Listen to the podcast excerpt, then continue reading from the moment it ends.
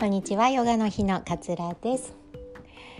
いかがお過ごしでしょうか？今日もねいい一日になりますように、えー、今日なんですけどなんか意識意識についてね ちょっとお話ししようかなというふうに思っております。なんか私急に肌荒れをしまして。なんかあのほとんどね肌荒れとかってもうあの若い時はニキビとかできてましたけど大人になってからってほとんどなかったのになんかそのストレスがあったからなのかすんごい肌荒れしたんですよ顔が。今ちょっと落ち着いてきてるんですけれどもこのねあの顔とか見えるところが肌荒れとかしたりとか例えばまニキビができたりなんか傷ができたりねあざができたりとかってするとそこのところばっか見ちゃうじゃないですか意識して。なんかあの人ってそこまでその傷とかねあの自分の顔につ人の顔についてとかって大して気にしていないんだけれども自分ばっかり気にしちゃうものだから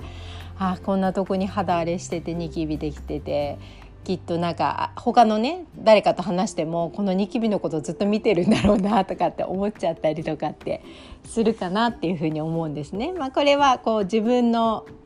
そのできてないところっていうか肌が綺麗じゃないなニキビができちゃってるなっていうところに意識がすごく向かっていってしまっているからかなっていうふうに思います。私のえー、知り合いにね皮膚科でこう働いているあの看護師さんがいるんですけれどもあのその子曰くニキビとか肌荒れを治す一番の薬は鏡を見ないことだって先生が言ってたって言ってて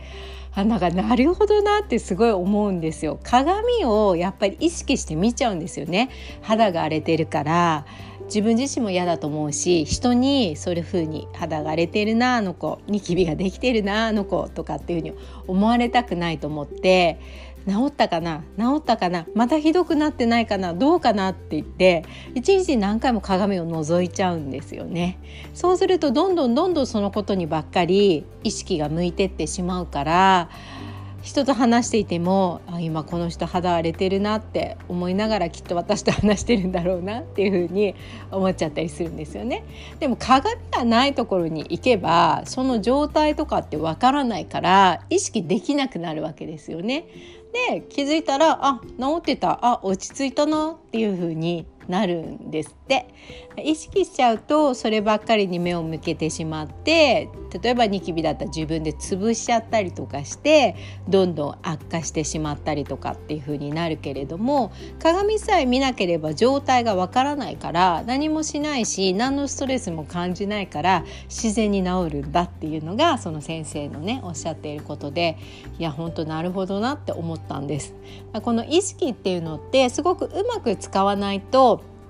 嫌な方に意識を向けがちになってしまうとどんどんどんどんこうはまってってしまうんですよね。でもできてることとかに意識を向けるとどんどんどんどん逆に自信につながってくる。っていうことになるのかなっていうふうに思いました。肌荒れからねそんなことまで展開して考えてたんですけど。あのうちのね娘ってすごく人見知りなんですよ。でこの間あの保育者面談みたいのがあの保育園でねあって先生とねお話ししてきたんですけれども、まあ、私は娘がすごく人見知りだって思っているから、まあ、そういうことがやっぱり気になるわけですよね。友達と上手に話せてますか？とか自分の気持ちをちゃんとこう伝えられてますか？みたいなことを先生に聞くわけですね。で先生がおっしゃってたのがなんかみんなでね外で遊んでいる時にみんなが例えばかけっこをし始めた時にかけっこじゅややりたいんだけれども輪の中に入りたいんだけれども入れてとかっていうのが今までは言えなくってそこでだから諦めて自分一人でできる遊びとかっていうのをしてたんだけれども最近はお友達にはまだちょっともじもじしちゃって言えなかったりもするんだけれども先生にね保育者に必ず伝えるようになってきましたよっていうふうにおっしゃっててあのあのかけっこのところに私も入りたいって言うと先生がこう仲立ちしてね仲間にこう入れてくれるとすごく嬉しそうにしてますよっていうふうにおっしゃっててすごい成長してますねっていうふうに言ってたんですよ。でその話聞いてもうまさに私だと思ったんですけど 私の幼稚園の時って本当にそういう感じであの仲間に入れてとかって言えなかったからいつも決まったことを遊んでたんですよね。だからなんかその話を聞いてもう本当に自分のことを 聞いているようなね、まあ、不思議な話になりました、まあ、ちょっと話は脱線しちゃったんですけれども。この人見知りだ。うちの子は人見知りだ。私って人見知りなんだよね。だからすぐに友達と話せないんだよね。とか知らない人に話しかけるのすごく苦手なんだよね。っていうこの人見知りなんだよね。っていう風にずっとこう意識を向けていくとどんどんどんどん人見知りな人になってちゃうわけなんですよねそっちに意識を向けちゃうと。私は人見知りなんだよねってずっと思っていると例えば、えー、誰かに知らない人に対してこう意見を言わなくちゃいけない時に「あでも私は人見知りだからなうまくきっと話せないだろうしなドキドキしちゃうだろうしなこのドキドキ感じたくないしな私人見知りだから黙っとこう」っていう感じでどんどんそういう方向に導かれてってしまうわけですよねそこに意識が向いているから。だから私も子供に対してね「あこの子人見知りなんで」とかって割とママ友とかに言いがちなんですけれども例えば保育園のね同じ、えー、クラスの子のお母さんがうちの娘に対して話しかけた時になんかこうもじもじしちゃってうまく答えられなかったって時に私はよく「すみませんこの人見知りなんですよね」みたいなふうに言っちゃうんですけれどもそういうことも言わない方がいいんだなっていうふうに改めて思いました。そこに意識を向けると本当どんどんどんどん人見知りになってっちゃう。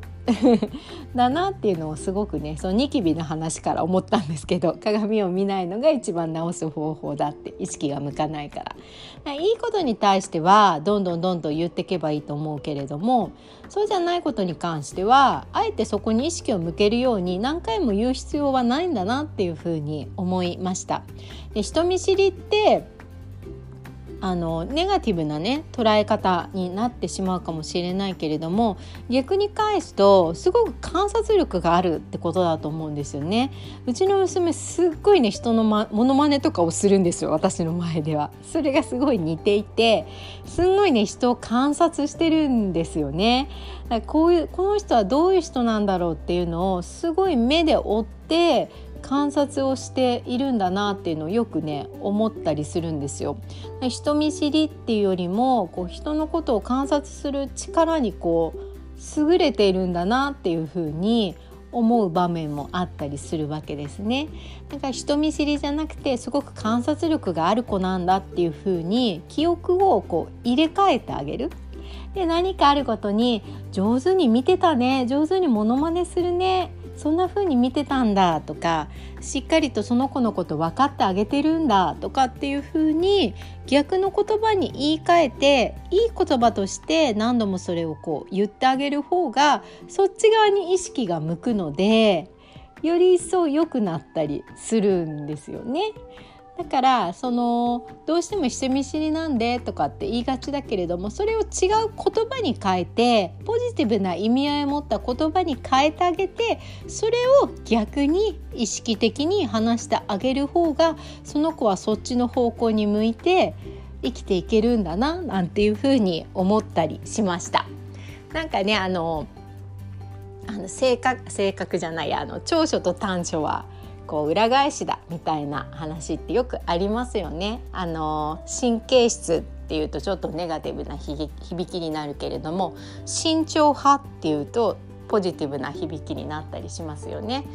だからあの人本と神経質でさ私すごい神経質でこういうこと気になっちゃうのとかっていう風に意識を向けるんじゃなくて慎重だっていうところに言葉を言い換えてそこに意識を向けてあげると伸び方が違ってくるのかなっていう風に思いました。慎重だからいろんなことを真剣に考えて選べてすごいねってさすが慎重派だねっていう感じで、ね、ポジティブな言葉に変えた方をこう伝えてってあげるってことでそっちに意識を向けることが大切なんだなっていうふうに思いました。意識ってねあのよく意識してとか言うと思うんですけどいい方に意識を向けてあげれば伸びるし逆に気になってることにばっかり意識を向けるような風にしてしまうとどんどんどんどんこう深みにはまってってしまうんだなっていうのをねあの肌荒れから 思いました。あのだいぶ良くなってきてねあのほっとしてるんですけれども。今日はねそんなお話をさせていただきました。本日も聞いてくださってありがとうございます。良い一日お過ごしください。さようなら。